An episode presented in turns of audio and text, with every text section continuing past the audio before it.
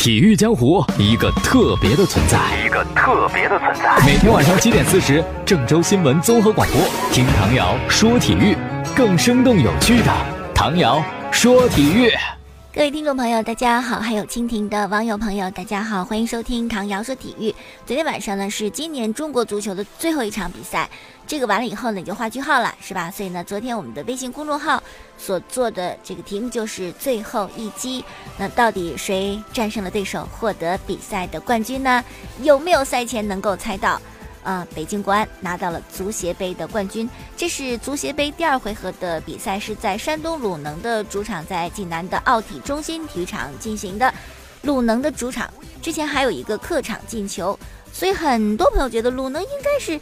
必赢无疑啊，最起码是占有很大的优势。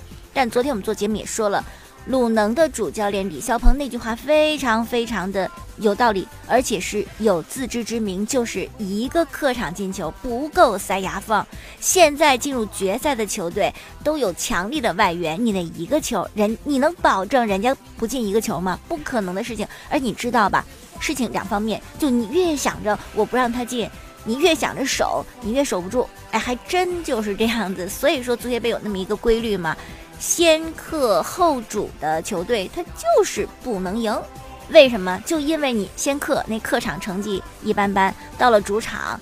说是主场，其实压力压力山大，有时候反倒使你的心态呢就不那么平衡了。好了，说这个比赛的情况，上半场第十六分钟，北京国安呢就由别拉首开纪录，一比零领先。然后呢，鲁能的主帅李霄鹏就开始调兵遣将。当时在替补席上，我就看到一个球员站起来准备上场。当时给我第一感觉是，这人怎么这么胖啊？尤其侧面看的跟个桶似的。哦，背后再看呢，腰部还有一圈米其林，是吧？这轮胎都出来了。这谁呀？能踢好吗？啊！再一看，崔鹏，哈哈，咱们中国足坛的有几个胖子？什么王永珀呀，崔鹏啊，这都是比较胖乎乎的哈。但上场之后呢，人胖崔鹏。表现还不错，真的盘活了鲁能的前场，使得鲁能进攻更加的犀利了。所以说呢，人不可貌相，人家胖怎么着，胖踢的也很好。但是换言之，如果你的身材跟 C 罗似的，是不是会踢得更好呢？好，继续说啊，刚才表扬崔鹏上场之后呢，鲁能的攻势大有好转。然后第三十分钟，鲁能获得任意球的机会，卡尔德利主罚任意球呢是被扑出来，但是吉尔补射球进。一比一啊，双方战成一比一，这样的总比分是二比二，各有一个客场进球，也就是说踢到这会儿是一模一样的，一点儿都不差。看到这一幕就开始念叨是吧？这可不敢让北京国安再进球啊！国安进一个，鲁能就得进两个，这才能赢。如果国安进一个，鲁能你也进一个，双方比分一直是平的，那人家是客场进球多是吧？那鲁能你就赢不了，拿不了冠军，这个心理压力是很大的。一定是挺怕北京国安进，但你越怕什么，越来什么呀？啊，果然下半场的时候呢，张稀哲就再为北京国安打进一球，这样北京国安反倒是二比一在客场领先。这一领先呢，北京国安反倒踢得不怎么强势了，心里明镜似的，是吧？你进一个都是我们的冠军，我们先缓缓，先稳一稳，先守一守。所以呢，在北京国安打进这场比赛第二个进球之后呢，接下来的时间这球权完全就交给了鲁能啊，但是呢。时间还是不够用，即使补时了七分钟，想完成逆转也确实非常艰难。因为这场比赛鲁能没有显现出他的攻击力、球队的水准、球员个人能力比国安强多少，是不是势均力敌？你想翻盘哪有那么容易啊？所以最后时刻虽然是鲁能队又打进一球，但总比分三比三，北京国安凭借客场进球多，成功拿到了今年的足协杯冠军。九年之后再次夺冠，十五年之后。再夺足协杯的冠军，哎呀，鲁能球迷在场上那个哭啊！但相反呢，北京国安球迷就特别开心，来值了啊！提前六个小时进场，因为这个安全的问题，说客队球迷会进的早一些，提前六个小时再看两个小时，球场待了八个小时，看完以后还不见得能马上出得去，是吧？再算算也得九个小时、十个小时，但是赢了，什么都是值得的。当然了，我觉得鲁能也要想开一点啊。虽然你没有拿到足协杯冠军，但你在亚冠赛场你就占便宜了呀，躲开了亚冠联赛的死亡之组。你那个小组多轻松啊！好，那就说说这个亚冠的分组情况啊。北京国安获得了足协杯冠军之后呢，进入到了亚冠的死亡之组 G 组。除了他之外，还有日本天皇杯的冠军、韩国的全北现代以及泰国的五里南联队。别小瞧五里南，也是很厉害的、很硬气的一支球队。鲁能呢，则要参加亚冠的附加赛。如果附加赛获胜的话，进入到比较轻松的一组啊。除了鲁能之外呢，还有韩国的庆南 FC、越南一支也要踢附加赛的球队，以及马来西亚的一支球队。这么一比较的话啊，确实这个对其他的对手实力是比较弱的。好了，再说别的消息。中国乒乓球协会今天上午在北京天坛饭店举行了换届选举，刘国梁当选新一届乒协主席。今年的九月二十七号，刘国梁时隔十五个月又回归到了国乒啊。当时他回归的身份是中国乒乓球协会换届领导小组组长。如今呢，换届大会召开，刘国梁顺利过渡，出任了乒协主席。一直那个不懂球的胖子，确实是。回来了，我前不久呢还在微博上看了一个视频，就说哇，刘国梁这个球技也很高啊，好多什么小罗呀、小贝呀晒自己的足球技能，刘国梁与之相比一点都不差。咱且不说刘国梁击球怎么准，那真是指哪儿打哪儿，百步穿杨啊。咱就说这个快，视频上有一段是他训练张继科，他发球，张继科接球，那个发球速度真是叹为观止，反正我是做不到。好，再说说 NBA 的消息。昨天呢，常规赛有一场东西部的焦点战，勇士对阵猛龙。结果勇士客场应该是连着五个客场啊，这第一个，一百二十八比一百三十一输给了猛龙。杜兰特很厉害呀，五十一分，是一个篮板和六个助攻，但是身边没人，没有帮手，你再强也不行，还是输掉了比赛。呃，这一场呢，勇士还应该算是缺兵少将。首先，库里依然没有上场，格林也继续缺阵，就靠着杜兰特和汤普森。其实两个人你来我往，轮流砍分，但是猛龙也不差关键，尤其是勇士的防守在这场比赛出现问题，所以最终呢，勇士是输了球啊。赛后呢，杜兰特也也讲哈，确实很困难啊，因为猛龙的那个卡瓦伊哇。也是非常高的一位高手，你想盯着他对付得了他，你得付出更多的精力。所以呢，这场比赛也是有点力不从心啊，一个人不能掰成两半儿啊。可能很多的勇士球迷非常想念库里，库里回来以后，我们这个情况会不会好一点啊？之前一直是在西部排名第一，现在差点都退出前八了哈。来讲一个库里小时候的故事，那会儿他是在。多伦多居住，因为他爸爸那会儿在多伦多打球嘛，啊，全家就搬到了这个城市。那一家子到了多伦多之后啊，因为家有儿女，首要的事情干嘛呢？就是找学校。那库里的母亲桑亚呀，选择学校有一个自己的要求，如果按照他的要求来选的话。可选择的学校不多，几乎都是特别小的学校，学生少，你学校的运动队实力肯定就没那么强。所以呢，这个学校的篮球队压根儿就没什么正规的选拔仪式。哎，谁想来打球，你们都过来，是吧？然后场上呢练练身手啊，表现表现。教练觉得行，就定了你，你可以来。这个教练呢叫做莱基，他当时呢就看了库里跟他弟弟热身时的表现。光看热身就完全惊呆了，因为也知道他们是 NBA 球员的孩子，又看了这么五分钟，觉得真是名不虚传呐。于是呢，不但决定要，还走到兄弟俩旁边就说：“你们热身时这动作好专业呀，能教我吗？我晚上还有一个成年的业余联赛要打，这些动作肯定用得上啊。”这教练的水平是吧，也值得怀疑。那么这个学校的篮球队，因为库里兄弟俩的加盟之后呢，实力一下子暴增啊，总能轻易的赢跟他们同级别的球队，动不动就赢个四十分、五十分。后来呢，为了让比赛更有竞争力，更好的训练这些学生吧，啊，这个学校开始跟比他们强的学校的强队来约比赛，这就有意思了，那就不能赢得很轻松了，有时候会。输会很焦灼。有一场，当时跟一支强队打比赛，距离比赛结束还有一分钟的时间，库里所在的这个学校队呢落后了六分，主教练莱基就叫了一个暂停。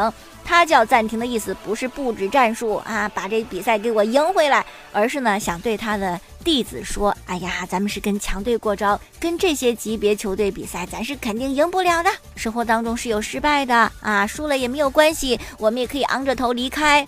可是没想到。”到了暂停的时候，这话还没讲出来，库里啊，平时不怎么爱说话的库里，忽然就开口发言说：“我们不会输掉比赛的，你就把球给我就行了。”教练莱基听说，那就这么定了，啊，就跟队员讲，你们接下来的战术就是把球给库里。结果库里很快命中两个三分，这六分的差距不就扳回来了吗？最终呢，库里所在球队赢了，而且赢了六分，也就是说最后的几分钟时间里边，他们是连得了十二分啊。所以说库里现在三分那么准，那是小时候就有的特质啊。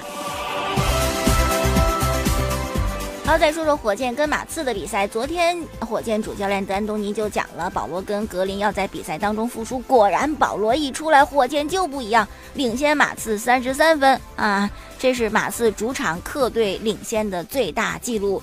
可怜德罗赞呐，真是一筹莫展，怎么办呢？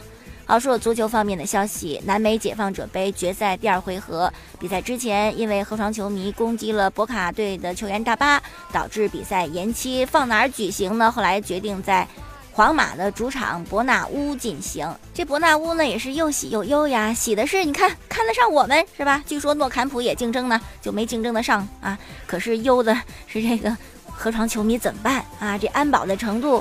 这得严格一些才行啊！据说可能会超过西班牙国家德比，就超过皇马对阵巴塞罗那这个安保的严格程度。比赛当天，伯纳乌球场提前三个小时开放，入场必须经过三道安检，还有近一千名西班牙的国家警察负责维护秩序，还有一百五十名马德里当地的警察也负责维持秩序。伯纳乌呢是一个非常漂亮的球场，在这个地儿曾经上演过七次。大赛的决赛也是世界上唯一举办过这四项重要比赛决赛的球场。首先有1964年的欧洲杯的决赛，然后一九八二年世界杯的决赛，还有四场欧冠的决赛，以及就是即将在十二月份十号进行的南美解放者杯的决赛，河床对阵博卡队。现在皇马的主教练呢是阿根廷人索拉里，他对这个事儿呢谈了自己的看法，说：“哎呦，南美解放者杯的决赛不得不到这么远的地方来踢，真是太遗憾了啊！希望踢得好的一方获胜。呃，巧的是索拉里呢，在他球员时代曾经效力过河床俱乐部，那是不是在你踢球那会儿，河床球迷就这么凶悍呢？”好，剩下这点时间呢，咱们就给巴西的球星内马尔说说他的事情啊。内马尔呢，之前在巴塞罗那跟梅西、萨雷斯组成的 MSN 组合，那是当时最棒的前场攻击三人啊。后来呢，因为觉得老在梅西的阴影之下不太爽，就到了巴黎圣日耳曼。可是呢，发现到那儿更不爽，什么都没有了。以前还能世界前三，现在世界前五都进不去。于是呢，好像要重新回到巴塞罗那。我们之前讲过这个事儿，到底是让他回还是不让他回，两方面的意见。现在最新的消息好像是巴塞罗那更多人愿意赢回内马尔。啊，也一二三四列了好多点。首先第一点就是没有关闭内马尔回归的可能，这是确切的。第二呢是内马尔的薪水是个大问题，在大巴黎他挣的太多了，回到巴塞罗那还给他这么多薪水。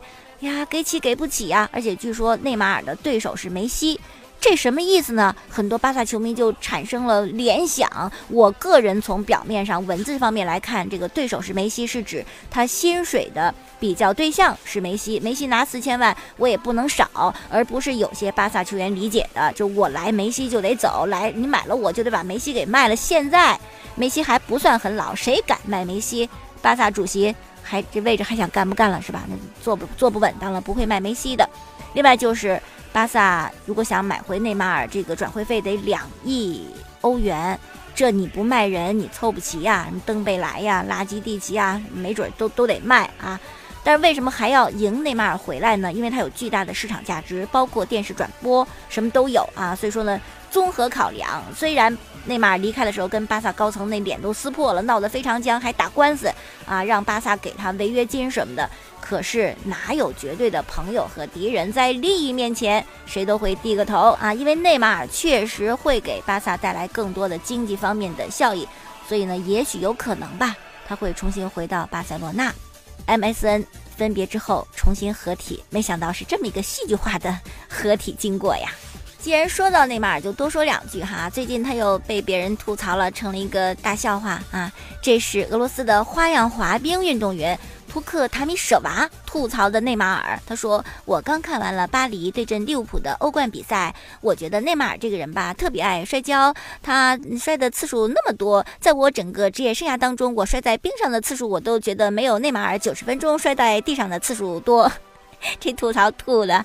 不知道内马尔听了以后会不会感觉非常的羞愧，还是在为自己去辩解一下啊？那这位花样滑冰运动员呢，曾经获得2015年花滑世锦赛的冠军，他的父亲是足球教练，所以他对足球也非常的感兴趣，因此才会关注到了内马尔。但是克莱给他的印象并不好呀。最后再说一小事儿，印度足协前两天宣布。说是有一个俱乐部有一位球员叫做古拉夫穆奇，要对他禁赛六个月的时间。为什么？因为他虚报自己的年龄。在今年十月，印度的超级足球比赛当中呢，穆奇替补出场打进一个球，因为他上报自己呢才十六岁，所以呢他就成为印超历史上最年轻的进球者。到后来，印度足协就发现不太对呀。三年前，一五年的一场比赛当中，穆奇上报的年龄是这怎么过了三年变成十六岁，只长一岁？后来就查这事儿，发现他的真实年龄已经二十八了。在我的微信公众号上呢，有穆奇的照片儿，你看，你看他的脸怎么也不像十六岁的脸呢？好了，今天我们节目就到这儿，感谢听众的收听。过去的节目录音呢，可以在蜻蜓 FM 上搜索“唐瑶”两个字，找到唐瑶说球。另外呢，可以在每天晚间七点四十关注郑州新闻综合广播播出本档节目。微信公众号搜索“唐瑶说体育”。明天我们再见。